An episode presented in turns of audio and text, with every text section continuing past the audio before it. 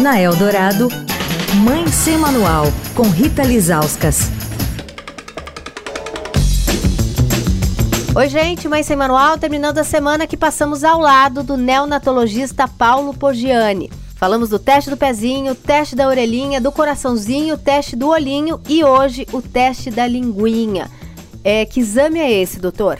O teste da linguinha, então, ele deve ser feito em todos os bebês na maternidade, com o objetivo de observar se o bebê nasce com frênulo lingual, esse freio que prende a língua no assoalho da boca, normal. Se ele está inserido no assoalho da boca e deixando a linguinha bem solta, bem livre, para que o bebê nesse momento possa mamar adequadamente e para que no futuro possa falar adequadamente usando a língua direitinho, ou se esse freno lingual está preso no começo da gengiva embaixo ou se está preso em cima da gengiva.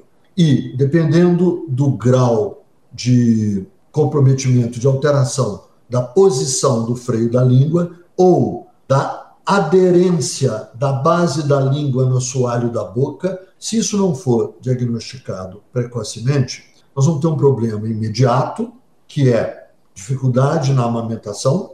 Então, o teste da linguinha foi criado para que esse diagnóstico seja feito na maternidade, para permitir uma intervenção já nos primeiros dias de vida, não obrigatoriamente na maternidade. Quer falar com a coluna? Escreve para mãe sem manual, arroba estadão.com. Rita Lisauskas para a Rádio Adorado, a rádio dos melhores ouvintes. Você ouviu Mãe Sem Manual, com Rita Lisauskas.